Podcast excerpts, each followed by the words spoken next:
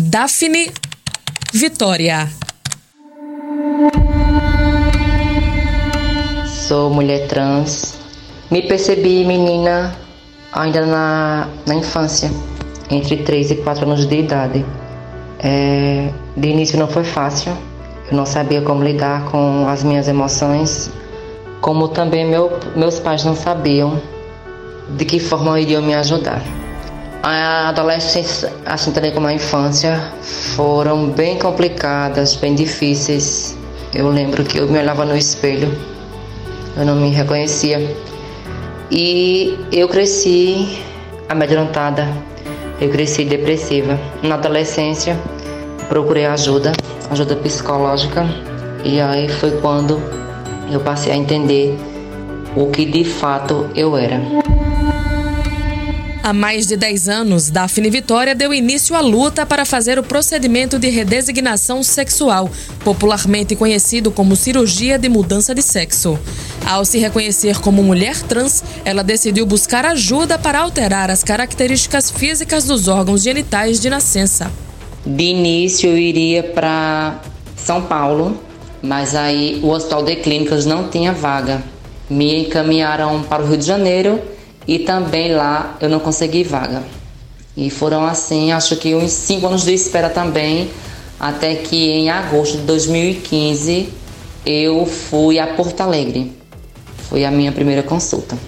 O tratamento é longo, é demorado.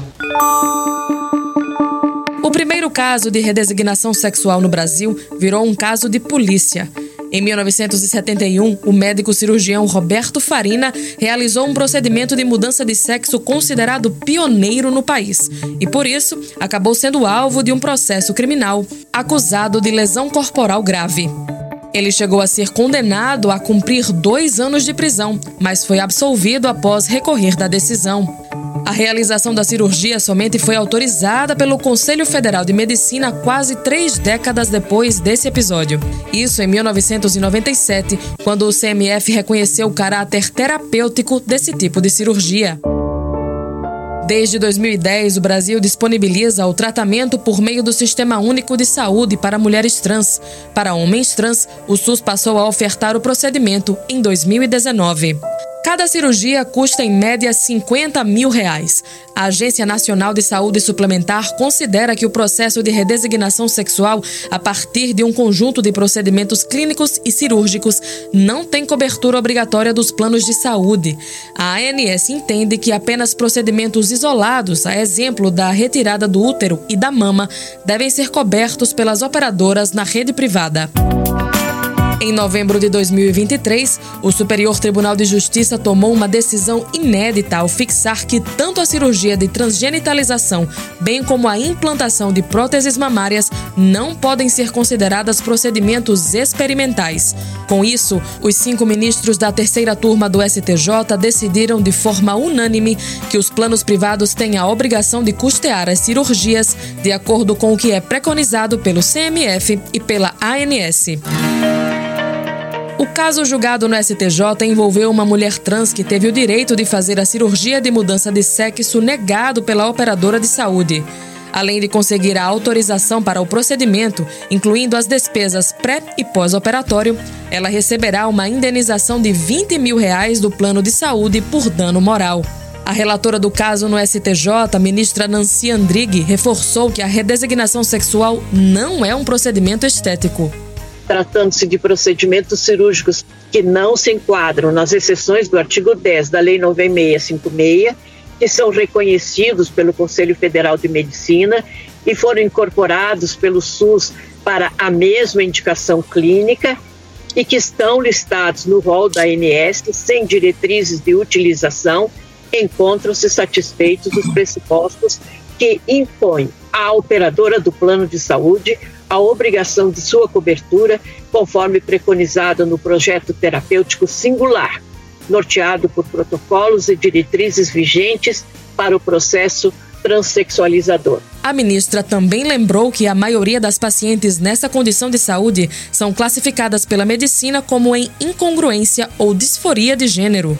No processo transexualizador, é um procedimento que, muito antes de melhorar a aparência, visa a afirmação do próprio gênero, incluída no conceito de saúde integral, enquanto medida de prevenção ao adoecimento decorrente do sofrimento causado pela incongruência de gênero, pelo preconceito e pelo estigma social vivido por quem experiencia a inadequação de um corpo masculino à sua identidade feminina. Atualmente, oito estados ofertam o tratamento no SUS em hospitais na Bahia, Goiás, Minas Gerais, Pará, Pernambuco, Rio de Janeiro, Rio Grande do Sul e São Paulo. Dados do Ministério da Saúde indicam que de 2010 até o início de 2023, 400 mulheres e 15 homens fizeram a redesignação via SUS no Brasil. Entre os critérios para fazer a cirurgia, a pessoa precisa ter mais de 21 anos de idade e realizar acompanhamento psicológico antes e após o procedimento. A experiência de Daphne Vitória para tentar mudar de sexo revela como o processo é complexo. Eu estou lá desde 2015 e ainda não há previsão para minha cirurgia. É um processo demorado, porque é uma mudança extrema. E talvez quando a, a, a gente faz a cirurgia, que eu já percebi muitos casos lá, já vi, e aí percebe que não era o que você queria. E como a, a cirurgia é irreversível, é preciso um tratamento realmente adequado, com vários profissionais para que as dúvidas possam ser sanadas. Especialista em direito homoafetivo e gênero, a advogada Jéssica Nuri coordena os núcleos extrajudicial e de direito do trabalho na Bicha da Justiça, uma startup jurídica que atua em defesa da população LGBTQIAPN+.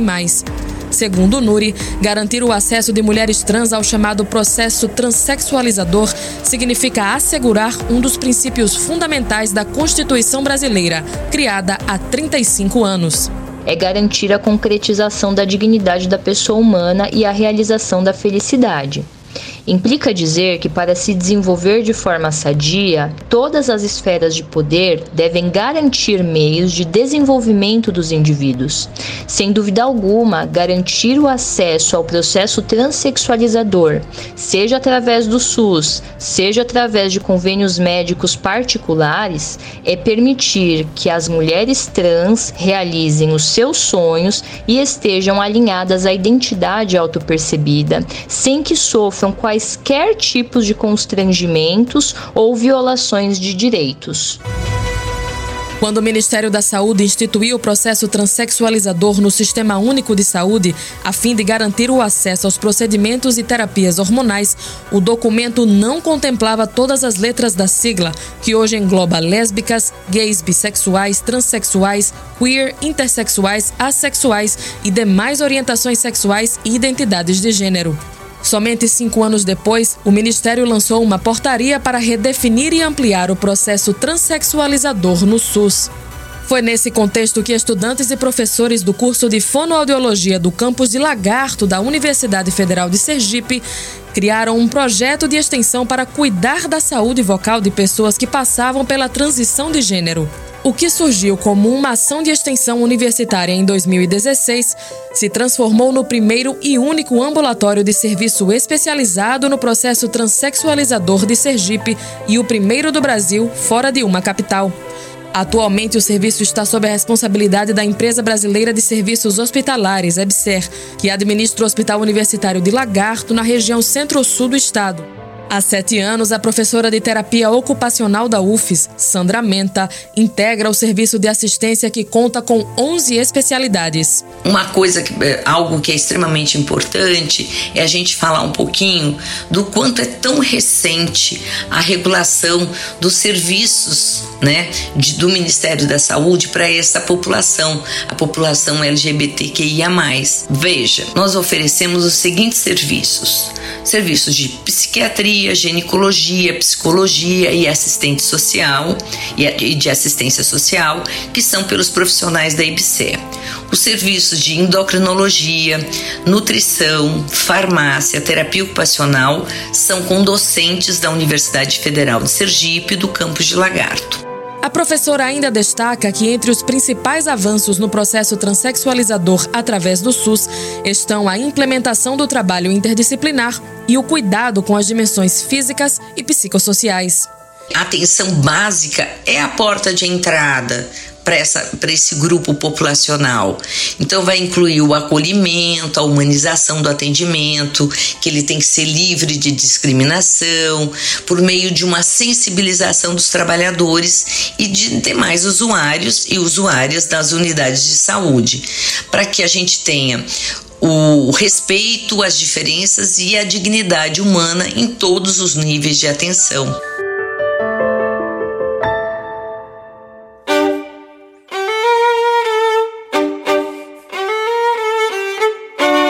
No próximo episódio, você vai saber como a autorização para a mudança de registro civil ampliou o uso do nome social por pessoas trans. Com edição de Cleiton Cavalcante e produção de Josafa Neto e Juliana Almeida, Liz Belfort para Rádio UFES FM.